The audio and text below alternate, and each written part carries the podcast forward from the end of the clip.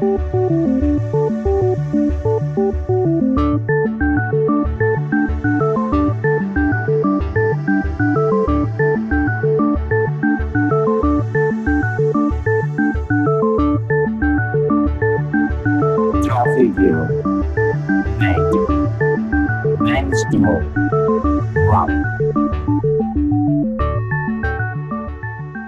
¿qué tal, amigas y amigos del software libre? Una nueva ocasión, esta edición número 20 de Compilando Podcast para encontrarnos en el recién estrenado año y charlar durante alrededor de una hora de GNU Linux y software libre. Nuestro protagonista de la sección Algo Alguien será Javier Obregón, que desde Posadas, Misiones, Argentina, lleva años promoviendo el uso y capacitando en software y tecnologías libres, y está al frente del desarrollo de una de las más interesantes distribuciones de GNU Linux destinadas al mundo de la radio y por ende muy útil en el podcasting y la producción de sonido en general. Nos referimos a EtherTix GNU Linux, Get para los amigos.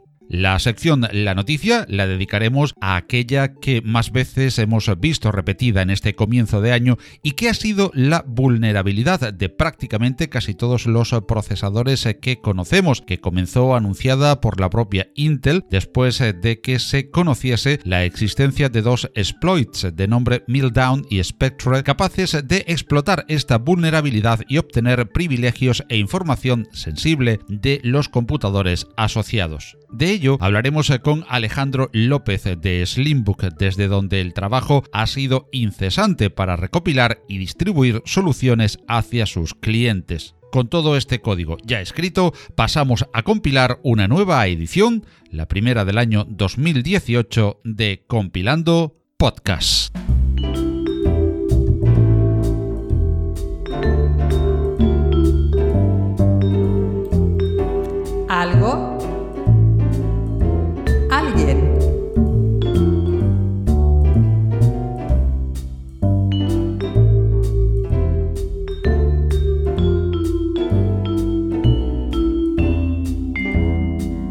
EtherTix GNU Linux es una distribución orientada a la producción sonora y automatización en radio, que por su cantidad de herramientas preinstaladas, Ardour, Cadence, Jack, Audacity, Rivendell, G-Radio, multitud de plugins preconfigurados, etc., y por su facilidad de gestión e instalación, es igualmente muy recomendable para su uso en podcasting y tratamiento de audio en general. Nace de un desarrollo privado que vira hacia el software libre en régimen cooperativo gracias al empeño y dedicación de un grupo de almas libres, apasionadas y apasionados por la radio, el sonido, el software y la libertad.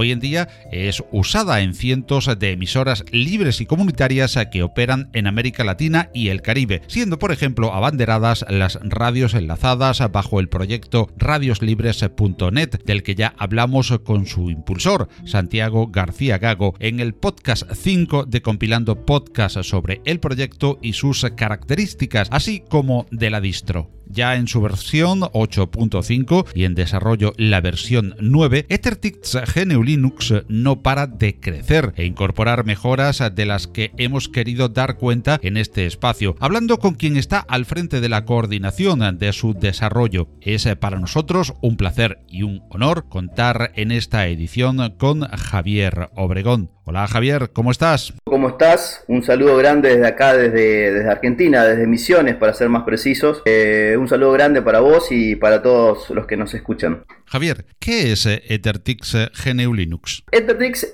hoy podemos decir que es una distribución una de las tantas distribuciones del sistema operativo GNU que está pensado por y para gente de radio. Esa sería una definición mm, básica de, qué es hoy el EtherTix. ¿Quiénes eh, forman el equipo de desarrollo de EtherTix eh, GNU Linux? El desarrollo en sí de la distribución lo podemos dividir en, varios grupos. En realidad no somos tantos, ¿sí? somos, somos poquitos. De la parte técnica, por así decirlo, del armado, de la, de la elección de los paquetes o, de los programas, por ahí eh, lo, trabajamos con un grupo de 20, 30 personas aproximadamente, eh, un grupo más reducido de 10 personas a lo que le llamamos con cariño lo que es el kernel de la red. La red me refiero a la red de radios comunitarias y software libre. Con ellos somos los que más se, debate qué programas entran, qué programas salen, este, las versiones y todas esas cuestiones. De la parte técnica en sí, de la parte por ahí, por así decirlo, dura de la cuestión, me encargo yo de, armar la, la ISO final. Y después en la parte de, arte, por así decirlo, está el compañero Pablo López de, Venezuela, es un uruguayo que está mucho tiempo viviendo en Venezuela, un, amigazo. Después está Charles Escobar, que es el papá del G Radio, que es el automatizador que, uno de los automatizadores que usamos en Ethertix. Bueno, y después toda la comunidad de, de la red, ¿no es cierto? ¿Y cómo se financia el desarrollo de la distribución? Ethertix no tiene una financiación este, real, por así decirla, al menos hoy por hoy, Paco. ¿El porqué de esto? Porque originalmente Ethertix viene a satisfacer la necesidad de una radio puntual aquí en mi ciudad, aquí en Posadas, en Misiones, eh, FM Libertador, una radio cooperativa, allá por el año 2006 aproximadamente, que empezamos la migración de la radio. Entonces, inicialmente Ethertix era lo que se conoce como un desarrollo privado de software libre. No es un desarrollo privativo, que son dos cosas distintas, sino era un desarrollo privado, era un desarrollo casi exclusivamente para, la radio. Entonces, podemos decir que la financiación inicial eh, fue por ese lado, fue, fue hecha por la radio eh, FM Libertador. Después, allá por 2009, 2011, empezamos a trabajar con algunas unas agrupaciones de radios, sobre todo comunitarias aquí de Argentina, y en 2013, casi por un desafío, teníamos una, tenemos una cooperativa de trabajo que se llama Libertix con unos, compañeros, hay comunicadores, hay informáticos, hay un poco de todo, y fue casi como un desafío allá por 2013 de cómo hacíamos para llevar todo lo que teníamos, está un Debian, un Debian puro por así decirlo, instalado en FM Libertador, que se llama San Pedro del Guas en la provincia de Santiago del Estero, distante a casi dos mil y pico de kilómetros de donde vivo. Como te digo, en esa época eh, estaba complicado el acceso a, Internet, lo está hoy, imagínate en aquellos entonces, en aquella época, ¿no? Entonces ahí surgió la necesidad de, aprender cómo se hace una, una distribución, de ver cuáles son todas estas cuestiones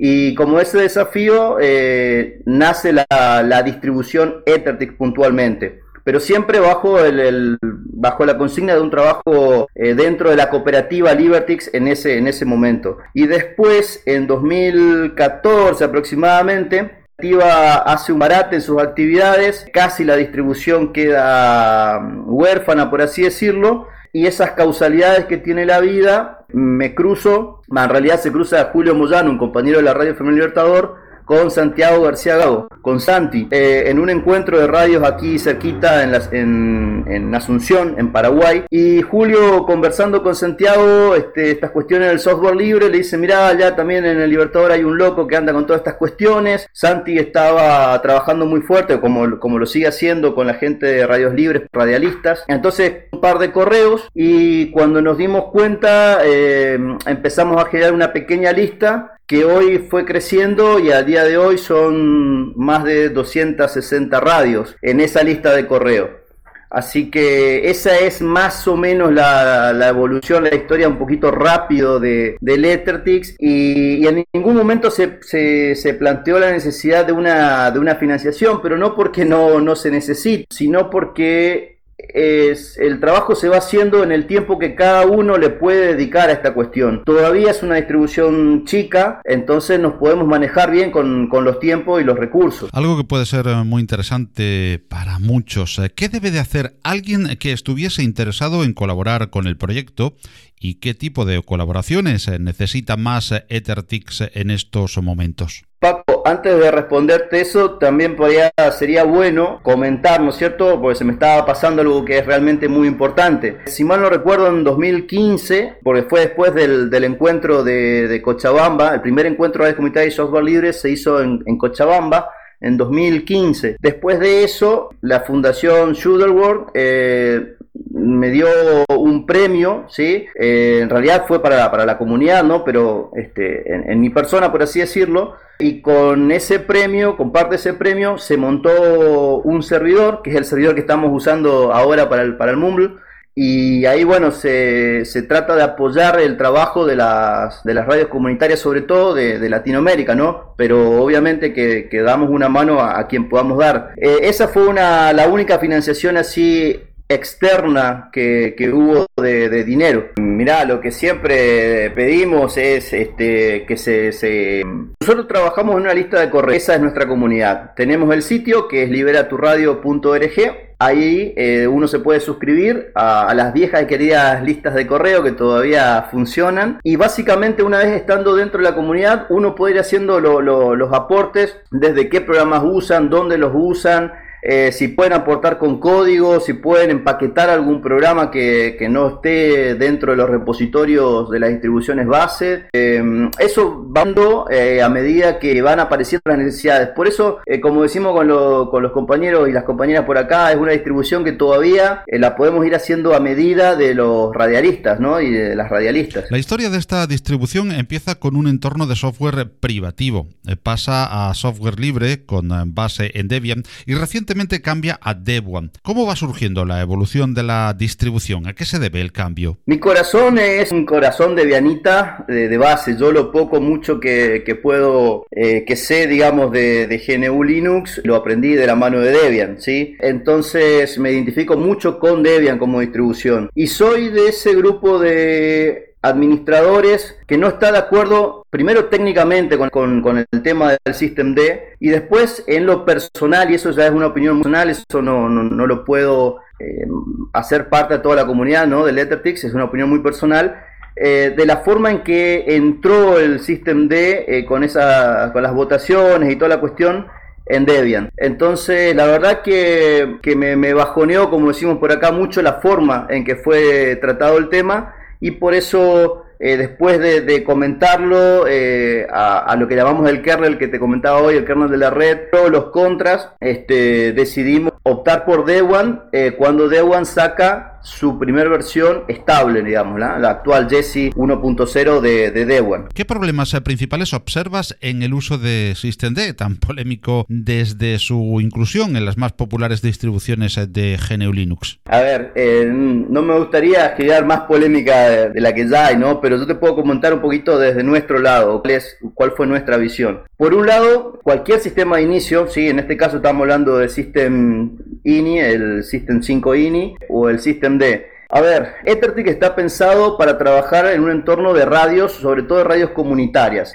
¿Qué significa radios comunitarias? Significa que son radios que tienen realmente eh, los recursos muy justos, es decir, una o dos computadoras a lo sumo y no siempre tienen el hardware más actualizado, ¿sí? Entonces son computadoras que tienen que estar prendidas, sobre todo el Ethernet que está pensado para el equipo de aire, ¿sí? El equipo de aire no se puede colgar, no se puede apagar, este, entonces tiene que ser robusto. Y hoy por hoy, eh, como administrador, lo único que a mí me, pone tranquilo, por así decirte, en cuanto a, a robustez de un servidor, es por el momento System Mini. Ahora, de que hay que mejorarlo, completamente de acuerdo, Paco. Hay que mejorarlo. Pero este, yo no creo que System sea la solución. Es una opinión muy personal, insisto una vez más con eso, ¿no? Y al igual que la evolución en el software que la compone, la distribución, ha ido cambiando también su nombre. Cuéntanos, eh, por favor, el cómo y por qué de estos cambios de denominación.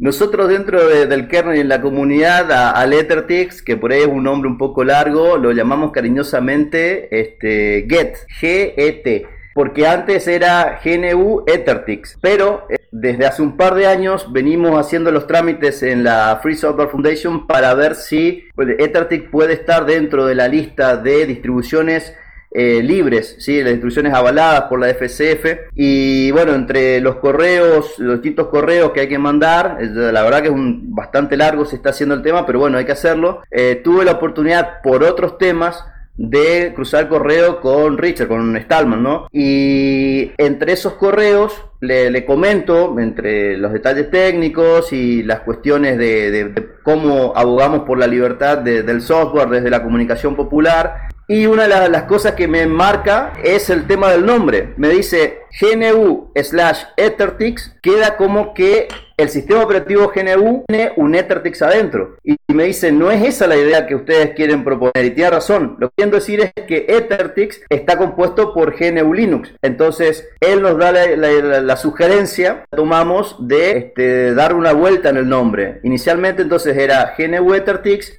y desde hace un par de añitos, si mal no recuerdo, este es EtherTix GNU. No sé si se entendió, por ahí me mezclo un poco, Paco, es que no estoy muy acostumbrado a, esto del micrófono, sabrás entender. Para nada, para nada, está más que perfecta tu exposición.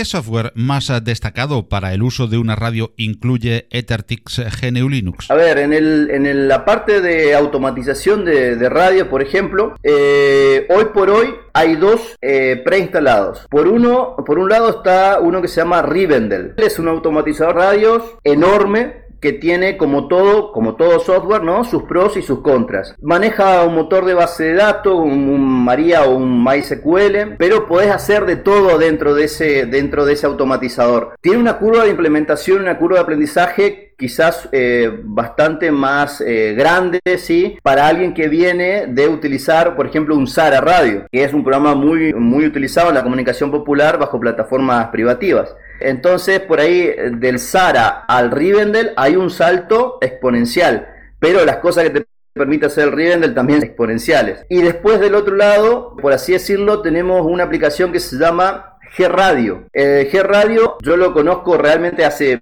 mucho tiempo, eh, me llamó la atención antes del Ethernet inclusive, porque está programado, eh, es un conjunto de shell scripts, ¿sí? está programado en bash. Todas las listas, las reproducciones, los logs, todo, todo son un conjunto de bash. Ahora, no hace mucho tiempo, hace un par de añitos también, este, unos compañeros de kernel hicieron un entorno, una Wii, este, un entorno gráfico para, para el G Radio y se está trabajando en eso. El radio está más eh, pensado quizás para los que vienen de trabajar con un Sara o con un Radit, digamos, está más en, ese, en esa escala, digamos, de, automatizadores. Radit fue una aplicación que estuvo instalada en las primeras versiones del, del Ether.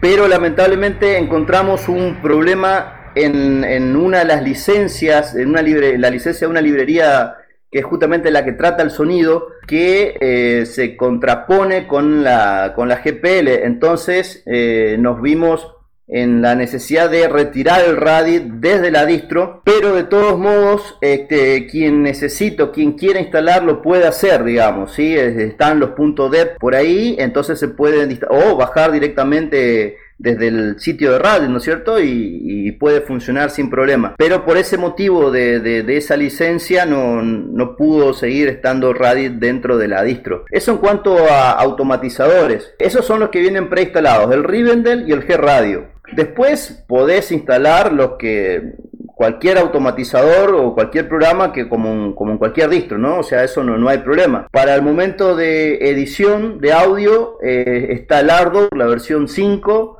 está la Audacity, eh, son los dos que vienen preinstalados. Para grabar audio, este, hay un programita justamente que se llama Audio Recorder, que es muy práctico para, este tipo de, trabajo, ¿no? Que estamos eh, usando el, el Mumble ahora batería bastante, bastante grande de, software. La idea justamente cuando uno use el o pruebe el EtherTix, eh, por ejemplo, el modo vivo, siempre recomiendo eso con cualquier distribución, ¿no? Pero sobre todo con las distribuciones que, eh, que son libres, digamos, por el reconocimiento de hardware. Entonces siempre lo que recomiendo es probar el modo vivo. Una vez que está en modo vivo, prueben todos los programas que trae prueben el reconocimiento de hardware. El mayor problema que estamos teniendo eh, es con las placas Wi-Fi. Pero si no reconoce el Wi-Fi, después se puede instalar el, driver o el firmware sin ningún problema, como en cualquier otra distribución. Eso es el problema mayor que estamos teniendo con hardware. Y después los programas en modo vivo, probar todos los programas que, tienen. Como Lettertick fue pensado también para dar talleres en estos lugares alejados, como te contaba,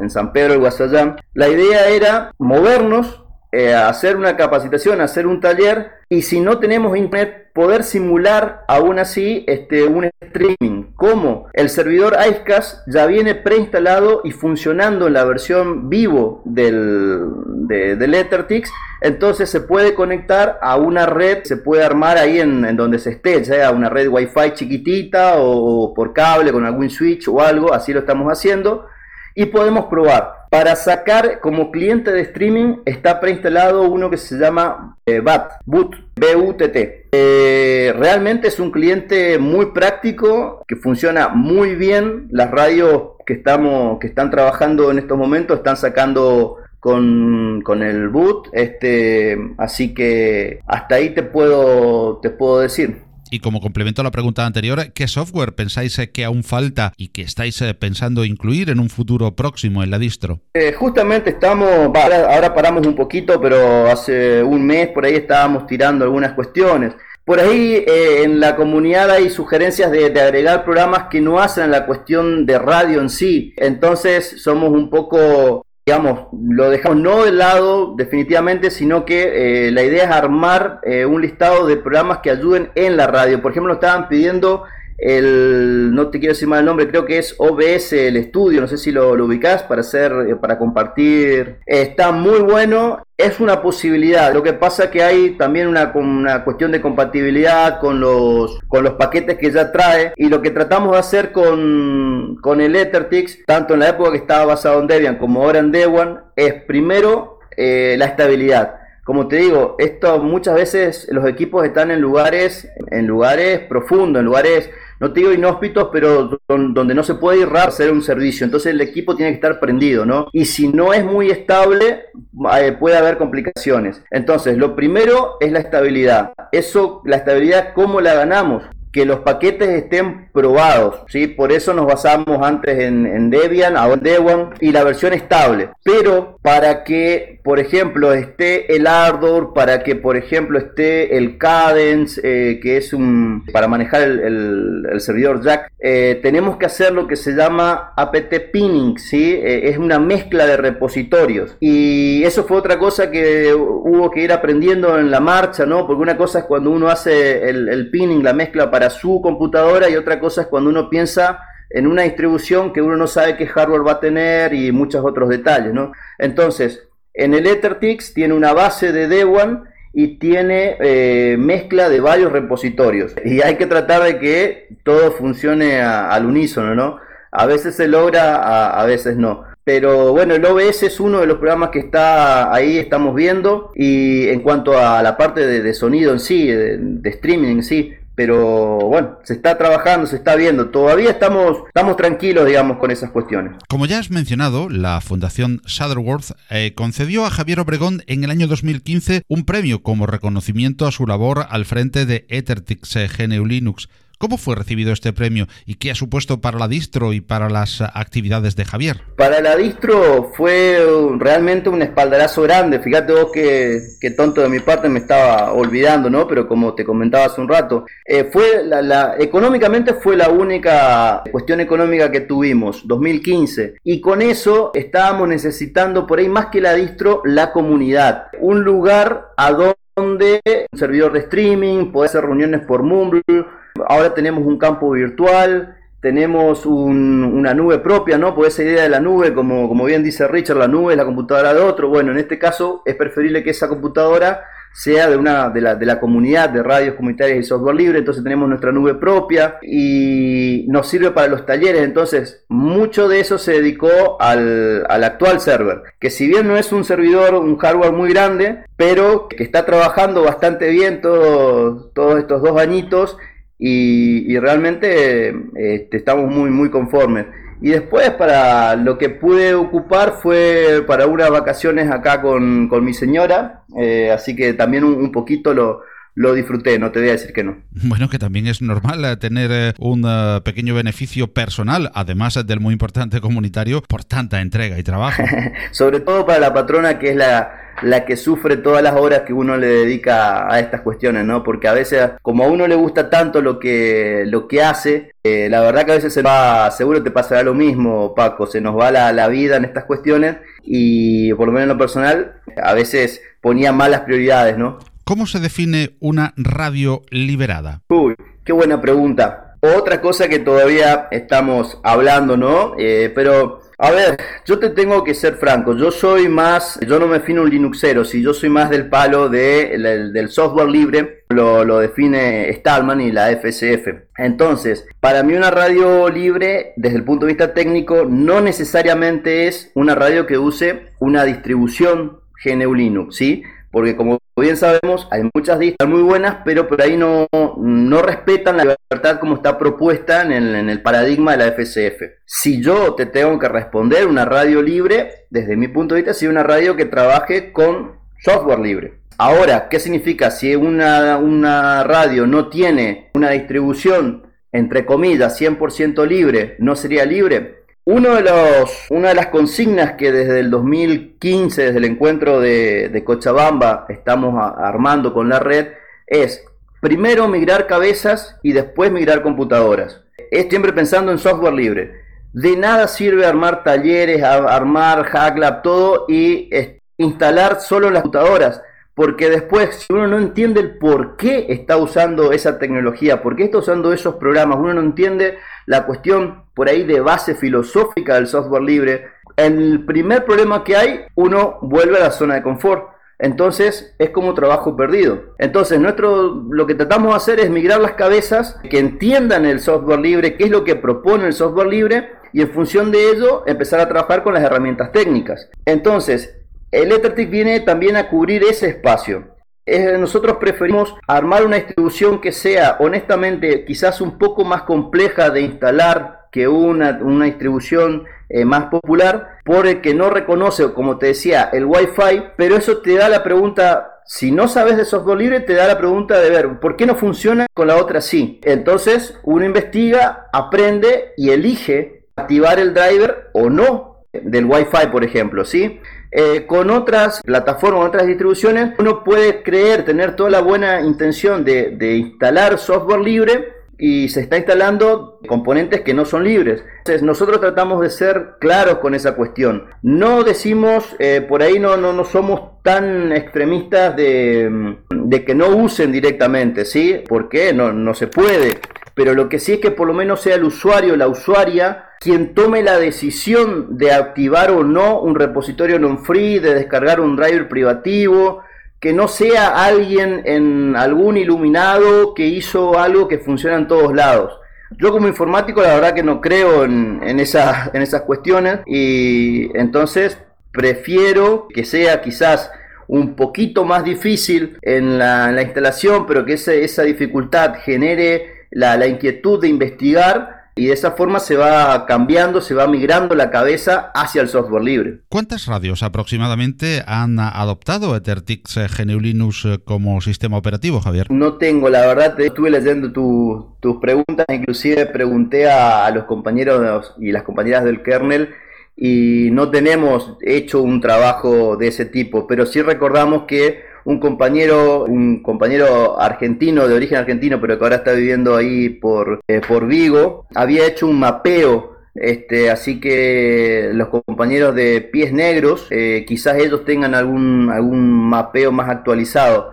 Y a esa pregunta, gracias a esa pregunta, volvimos a, reactivar la, la, cuestión de hacer el mapeo aquí en, en Latinoamérica, Paco. Así que esa te la debo para la próxima. Y Javier Obregón eh, piensa que puede ser EtherTix eh, también una buena distribución eh, para podcasters. Podría, podría ser. Eh, ¿En qué sentido? En que ya hay muchas herramientas preinstaladas. Entonces, en el tiempo que uno tomaría instalar una distribución de base y después ir poniendo, eh, creo que puede ayudar. Eh, honestamente, no, no fue pensado para eso, ¿no? Pero eh, si tú lo pruebas y después me cuentas, acá, acá en, en, Latinoamérica hay una, una, comunidad de un podcaster, un podcast que se llama Radio Liberada. Ahí está Pablo, Alberto, grandes compañeros. Bueno, y ellos utilizan Pero nada, la verdad que no, no, no te sabría decir, no, no, no quiero vender algo que no es, Paco.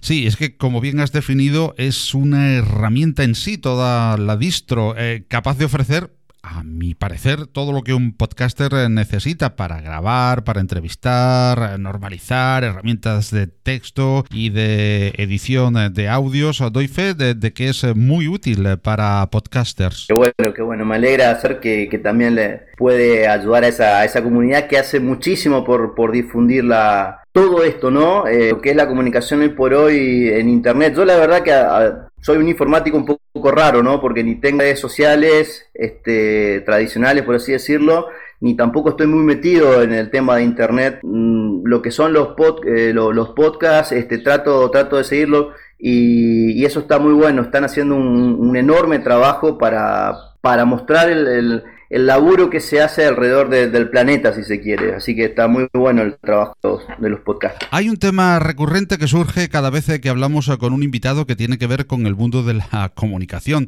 Y es precisamente ese sentir general de que comunicamos poco o mal en el mundo del software libre se ha trabajado tanto en mantener el software como tecnología y los canales internos de comunicación que parece que se comunica poco y mal extramuros. ¿Tienes, Javier, esta misma sensación? En tal caso, ¿qué podríamos hacer para mejorarlo? Comparto 100% esa sensación, este, Paco. Sí, fíjate, acá entre los comunicadores populares eh, hay un, dicho, ¿no? Eh, no hay comunicación entre comunicadores. Acá a veces se organizan talleres, jornadas, esto se hace para afuera, pero no estamos en sincronía, por lo menos no, nos, pasa, nos pasa por acá. Y en cuanto a cómo comunicar el software libre, es todo un tema.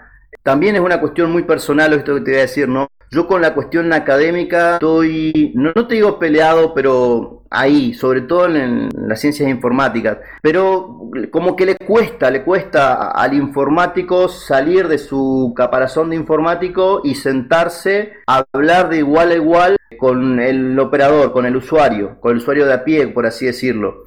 Eh, yo creo que eso es una cosa que desde el punto de vista técnico hay que mejorar, tenemos que trabajar muchísimo. Eh, y de la parte de la comunicación en sí, eh, lo mismo, creo que por ahí una cosa es charlar y aprender con los comunicadores y comunicadoras populares que hacen comunicación popular, lo que llamamos por acá comunicación popular, y otra cosa es sentarse con lo, que hacen comunicación desde la academia. No digo que esté mal, pero sería bueno que todos nos sentemos y compartamos un par de cervezas y, veamos cómo podemos eh, organizar esto de la comunicación, ¿no? En varias ocasiones has referido ser seguidor de la ética hacker. Sin embargo, la definición de hacker aún sigue siendo ambigua para muchos, ¿verdad? Eh, ¿Cómo defines tú al hacker y a la cultura hacker? Mira, para mí un hacker es cualquier persona, ¿sí? Que lleve su oficio, su oficio, Paco, ¿sí? Su oficio su profesión, su ciencia o su técnica más allá de lo que está establecido. Un hacker por ahí lo puede reconocer porque, a ver, tengo la, la, la, fortuna de, de, trabajar con mucha gente a la cual considero hackers y de las cuales aprendo muchísimo en distintos ámbitos, tanto comunicacional como en el técnico. Y si bien son personas realmente eh, brillantes, ¿no? Este, pero digamos, yo creo que su común denominador es que son muy cabeza dura. Eh, no le gusta quedarse con un problema, no duermen si tienen un problema. Y son personas que pueden estar haciendo cuatro cosas y de repente encontraron la solución para ese problema que tenían y resolver ese problema es la máxima satisfacción que, pueden tener. Y uno mira desde afuera y dice, pero eso nomás, sí, pero eso te da la satisfacción de resolver el problema. Para mí eso es un hacker. Los, los otros hackers que nos vendieron de las películas, esta cuestión de sacar contraseñas, andar robando, este, esas son cosas, no te voy a negar, son cosas divertidas para un administrador o para cualquier usuario, pero no son cosas de hackers. Eh, el hacker me parece que hace otras cosas mucho más, más lindas para todos, para la comunidad y para, para sí mismo. Muchas tecnologías open source y también de software libre se han impuesto como modelo de uso en el Internet de las Cosas, en el cloud computing, en servidores, en los superordenadores, eh, pero aún no se abre paso en las eh, tecnologías móviles y con mucha dificultad en el escritorio. ¿Cómo ves el estado actual del software libre en cuanto a desarrollo y a uso o implantación, Javier? El software libre en cuanto a su uso, yo creo que un buen tiempo, ojo, no soy un estudioso, lo digo simplemente como un administrador más de los tantos que hay, ¿no? Pero yo creo que hay un, buen tiempo todavía donde software libre o, por ahí las distribuciones lo vamos a ver solamente en servidores. No creo que todavía sea, como dicen por ahí, el, año, todos los años son el año de Linux, entre comillas, ¿no? Yo creo que todavía en lo que sí van a ser o lo que son hoy dispositivos embebidos, router, el trabajo que está haciendo la gente de Libre Mesh, por ejemplo, con los firmware para redes Mesh, creo que ahí puede ir. En, hardware muy puntual me parece que, está interesante. En algunos teléfonos ahora hay un trabajo, pero o sea, a eso me refiero. Hay, mucho trabajo por hacer. No creo que, que, vayamos, que vayamos a tener una explosión eh, en poco tiempo.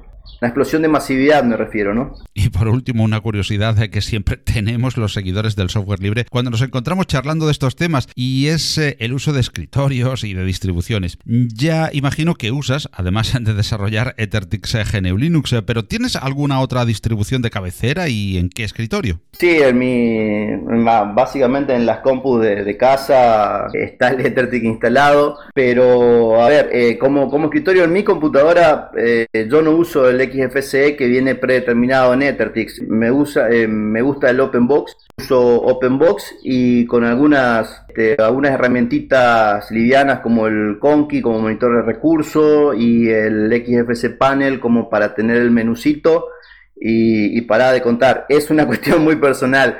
Eh, y por ahí para que mi hijo no toque tanto mi compu también, ¿no? Pero mm, después, qué sé yo, en la, computadora de mi señora está el XFC instalado, así como viene.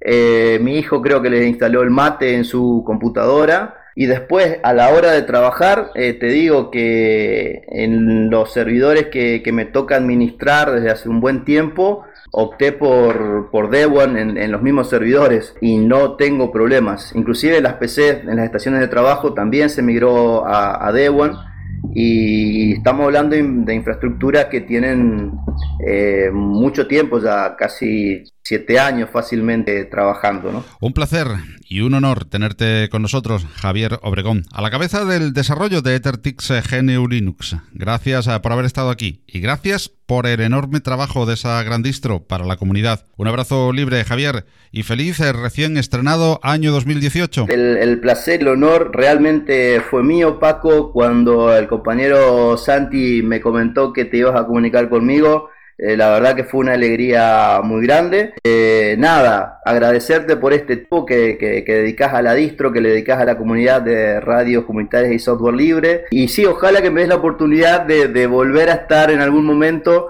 eh, y voy a mejorar mi, mi forma de comunicación, te, te, prometo, Paco. Te mando un fraterno y sobre todo caluroso abrazo, hermano, desde acá, desde Paz Misiones. Y un gran año, un gran año para vos, tu familia y para todos los que escuchan el podcast.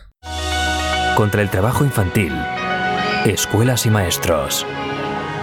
Contra la falta de agua potable, pozos y fuentes.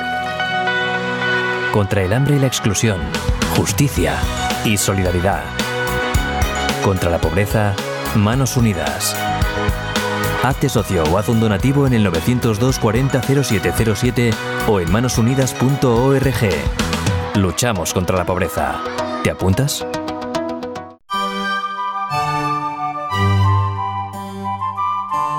La noticia.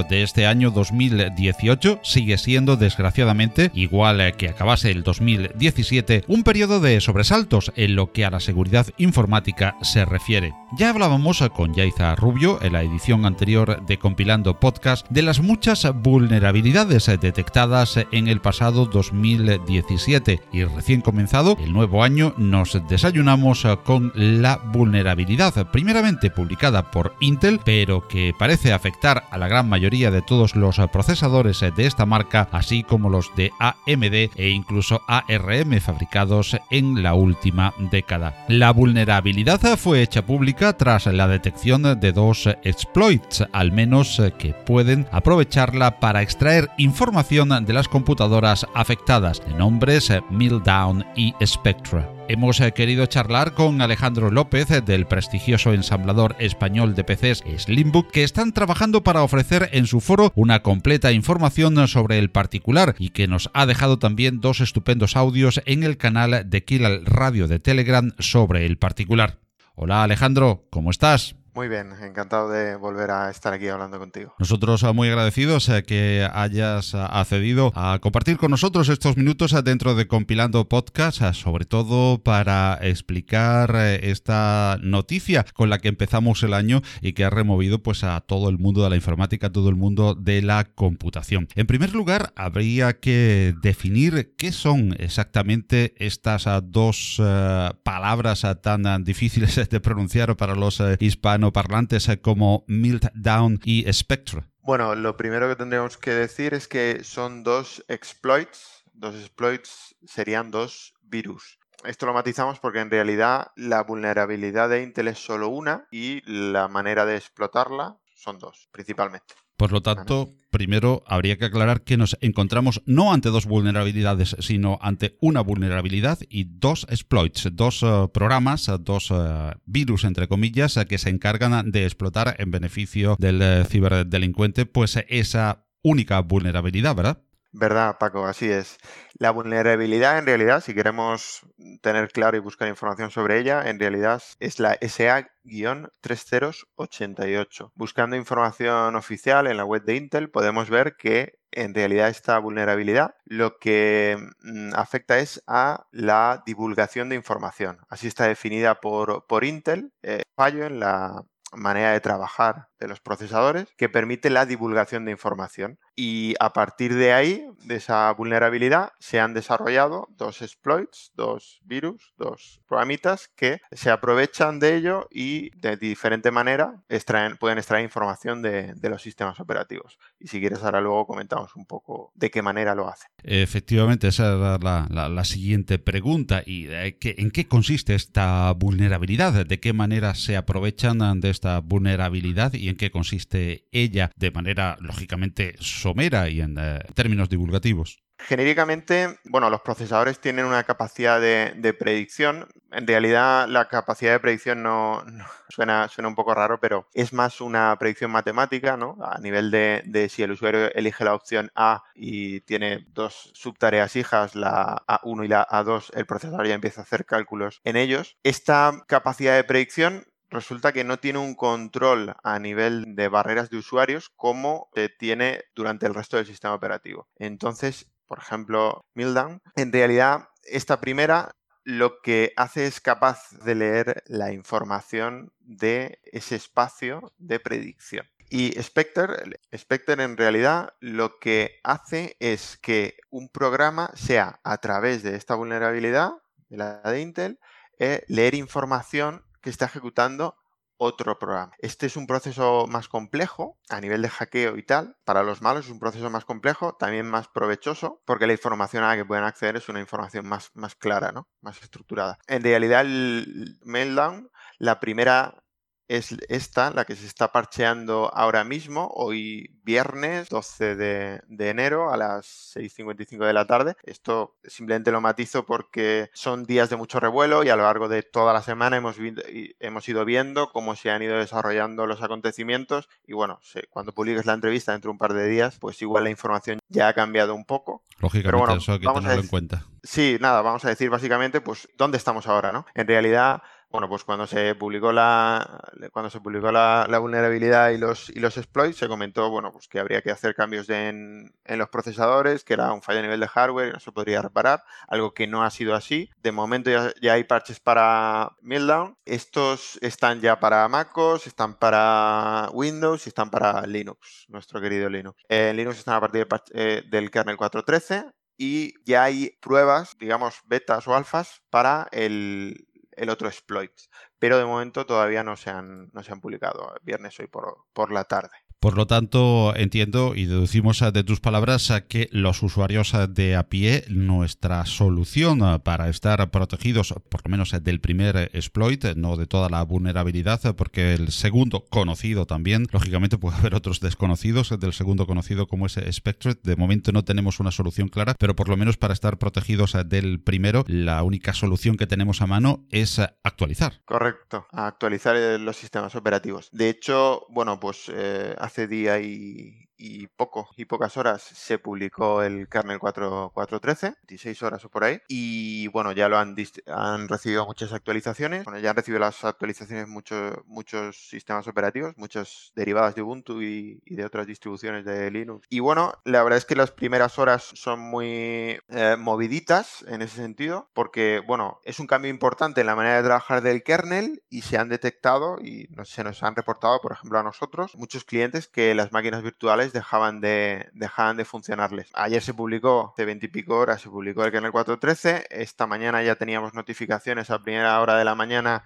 de que habían clientes a los que las máquinas virtuales no les funcionaban, las de VMware y las de VirtualBox. Y bueno, pasa lo mismo que con cuando se, cuando se anunciaron estos exploits, que bueno, no sé si eran las 4 o las 6 de la mañana y nosotros a las 8 ya teníamos el primer correo del primer cliente avisando y diciendo, oye, ¿habéis visto esto? Eh, es un fallo en los portátiles, ¿se puede arreglar? ¿Cómo se puede arreglar? ¿Cómo no? La verdad es que tenemos un trato directo con los clientes y, la información fluye muchísimo, viene a través del foro, del correo del SAT o de las redes sociales, enseguida ellos nos están avisando y nosotros les estamos avisando a ellos. Lo mejor, como bien decías, es actualizar. El kernel 4.13 hoy ahora mismo por la tarde, está desde ayer, y lo que pasa es que presenta problemas con VMware y con VirtualBox. La solución la hemos publicado hace media hora, de hecho he llegado un poquito tarde a la grabación por ello, porque es instalar manualmente el kernel 4.14. En nuestro foro hemos puesto el aviso del fallo y cómo corregirlo, y bueno, también lo hemos, lo hemos puesto en, Twitter como el link a cómo actualizarse manualmente al kernel 4.14 para poder seguir usando tus máquinas virtuales. Es muy de agradecer por parte de, de Slimbook esa preocupación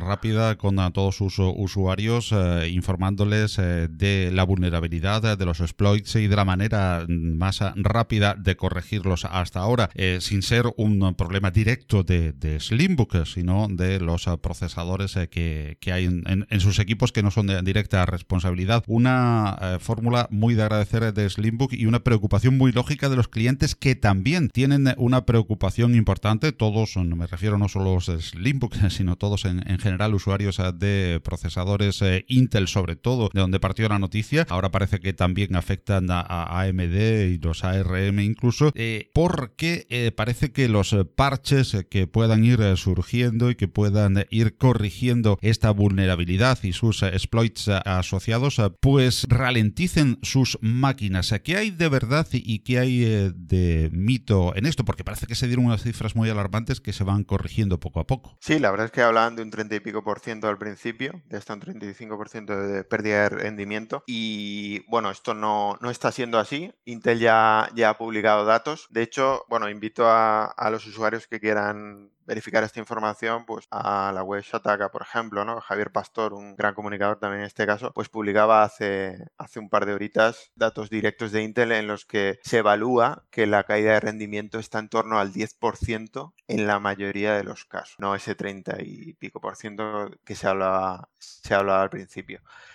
Eh, depende un poco pues también de tipo de procesador, la generación de la que estemos hablando y tal. Hay una, tabla explicativa, pero en la mayoría de los casos la pérdida está en 8, 10%, etc. Y algo que preocupará también muchísimo a todos los usuarios de, creo que así prácticamente por las noticias que nos llegan de cualquier tipo de, procesador, porque a cualquiera parece que puede afectar esta vulnerabilidad que al principio se, publicó eh, por parte de Intel, pues es si yo estoy o no estoy afectado. Lo primero primero que habría que decir, creo, eh, Alejandro, desmiéntenos si no, de que eh, sí puedes saber si tienes la vulnerabilidad, pero de momento no hay nada que nos pueda hacer indicar o que nos pueda hacer rastrear si han aprovechado esos exploits en nuestros equipos, ¿verdad? Bueno, sí, efectivamente. Tú puedes comprobar que si tienes la, vulnerabilidad, que la vas a tener seguramente, como casi todo el mundo, casi todos los procesadores, pero de momento no hay, no hay una herramienta para seguir el rastro de si la han usado contigo. Ya veremos en los próximos días hacia dónde se mueve, se mueve este tema. Por lo tanto, en principio, la respuesta es eh, información tranquilidad y actualizar, ¿no? Sí, la verdad es que sí. En ese sentido, la gente tiene que estar tranquila. Eh, evidentemente es un, caso eh, alarmante, ¿no? Ha sido una noticia bastante alarmante, pero siempre hay gente detrás que se está poniendo las pilas. En este caso, este tipo de actualizaciones vienen desde el kernel de, los distintos sistemas operativos, en nuestro caso Linux, y están trabajando y están trabajando muy bien. Sí que es cierto, pues que mm, así como cosas anecdóticas y por estar un poquito más al día de información, bueno, pues eh, como bien se publicaba, eh, hace también unas horas, creo que esta mañana en Muy Linux, y está verificado por, por Linux Foundation, lo que es el parche en las versiones 4.4 del kernel causa bloqueos. Eso estamos hablando de Linux, ¿no? Por informar un poquito más a la gente. En la versión 4.4 del kernel puede, el parche causa bloqueos. Ojo, es mejor, sería mejor saltar de, de la versión 4.4. ¿Cómo podríamos hacerlo? Bueno, hay muchos tutoriales por internet también nosotros los tenemos en nuestra web del Limbook, de cómo actualizar el kernel para saltar de la 4.4. El kernel 4.4 es el que nos encontramos nada más instalar la última LTS de Ubuntu, pero lo podemos actualizar muy, muy fácilmente. Luego, más información que se ha publicado, y aunque esto no toque a Linux, simplemente para que lo, que lo sepamos también. En realidad, Windows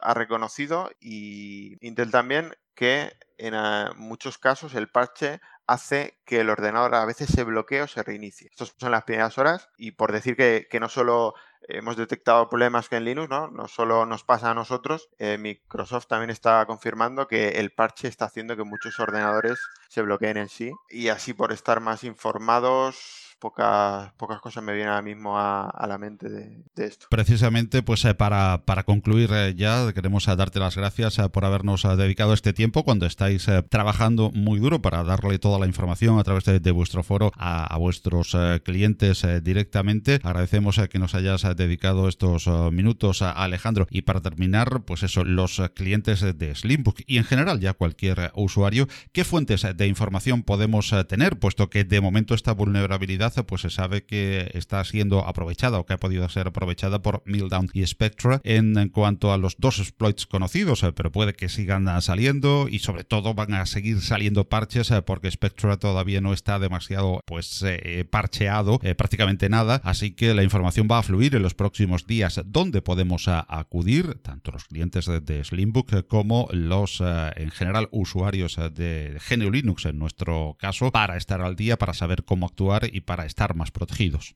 Bueno, Paco, pues en realidad hay mucha, mucha información, puede venir de muchos medios y a veces viene un poco liosa. Lo interesante es, poder contrastarla. En cuanto a medios, por ejemplo, en inglés, por ejemplo, de Ubuntu o MG Ubuntu está siempre muy al día, están muy conectados y enviando mucha información, pero lo interesante es sobre todo poder, poder contrastarla. En español, por ejemplo, como bien te decía antes, Javier Pastor desde Sataka está actualizando los artículos eh, cuando lo publica a lo mejor a las horas. Lo vuelve actualizar, matiza algunas cosas con información nueva, está haciendo un, gran trabajo y desde Muy Linux también nos, nos mantienen muy, muy bien informados. Nosotros cogemos toda esta información, cogemos otra y vamos un poco viendo cuáles son las medidas que realmente funcionan, contrastando. Nosotros nos comunicamos mucho con los clientes a través de nuestro Twitter, Slimbookes, Slimbookes sin el punto es, o sea, la dirección de la web, pero sin el punto. Y luego pues nuestro, nuestro foro, ahí en el foro en realidad tenemos actividad y, una comunicación más bidireccional con los clientes. Y lo que intentamos publicar en el foro son más bien el aviso, ¿no? El aviso de que esto pasa o, o avisaros que esto se soluciona así, etcétera, etcétera. Al final, bueno, pues las redes sociales son una gran, gran ayuda para, para que todos nos mantengamos informados, la verdad. Muy bien, Alejandro López, eh, pues muchísimas gracias eh, por haber atendido la llamada de Compilando Podcast y a seguir eh, con ese excelente trabajo de apoyo a todos vuestros clientes en ese foro en estos ah, momentos en los que la información pues es eh, fundamental para mantenernos a todos eh, al día y a salvo de exploits. Gracias a ti, Paco. Y bueno, nada, tranquilizar a la gente y bueno, estamos todos muy atentos, pero la parte nuestra, o sea, la parte de,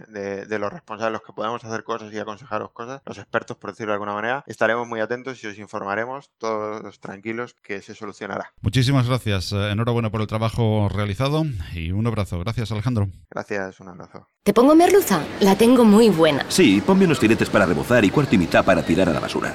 Cada año desperdiciamos el 35% del pescado que capturamos. Mientras, 800 millones de personas pasan hambre. El mundo no necesita más comida, necesita más gente comprometida. En Manos Unidas apoyamos proyectos contra el hambre en 60 países. Comprométete. Llama al 900-811-888.